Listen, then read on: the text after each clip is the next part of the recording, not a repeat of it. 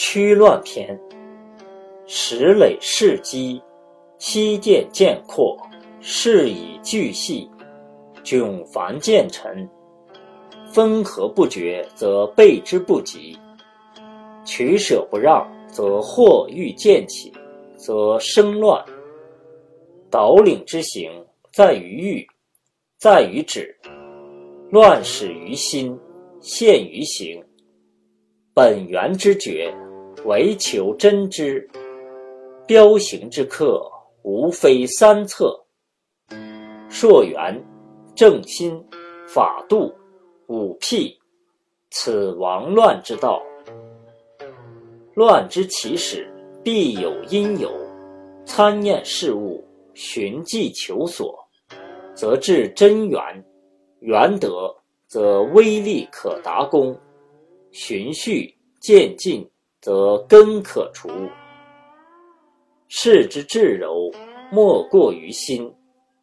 汇聚生潮，退散移沙，水易不及，行始于思。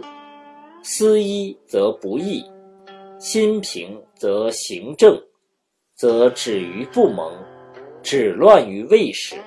是为上。万物律动，皆有法度。无知则惑，则生乱；明法则知止，度量则通化。是以诚赏，怀以情理。莫不戒恶欲，莫不称良善。取长补短，克强平弱，大同无差，则信诚。则避乱不误，则置之于小，为上上；智之能达，定于刚强。刚之极致，是为武断。心惑无解，治乱无力，则动以武辟，破而后立。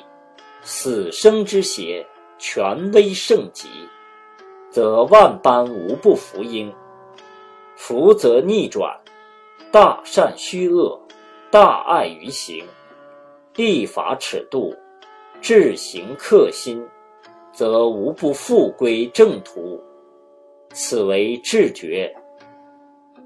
达志之徒，无非损益，日益生养，勿以细小而不积。日生则心恒，恒成则久，久则亘古。月以盈虚，勿以微乎而不易；月缺则趋祸，祸去则至，惠则不息。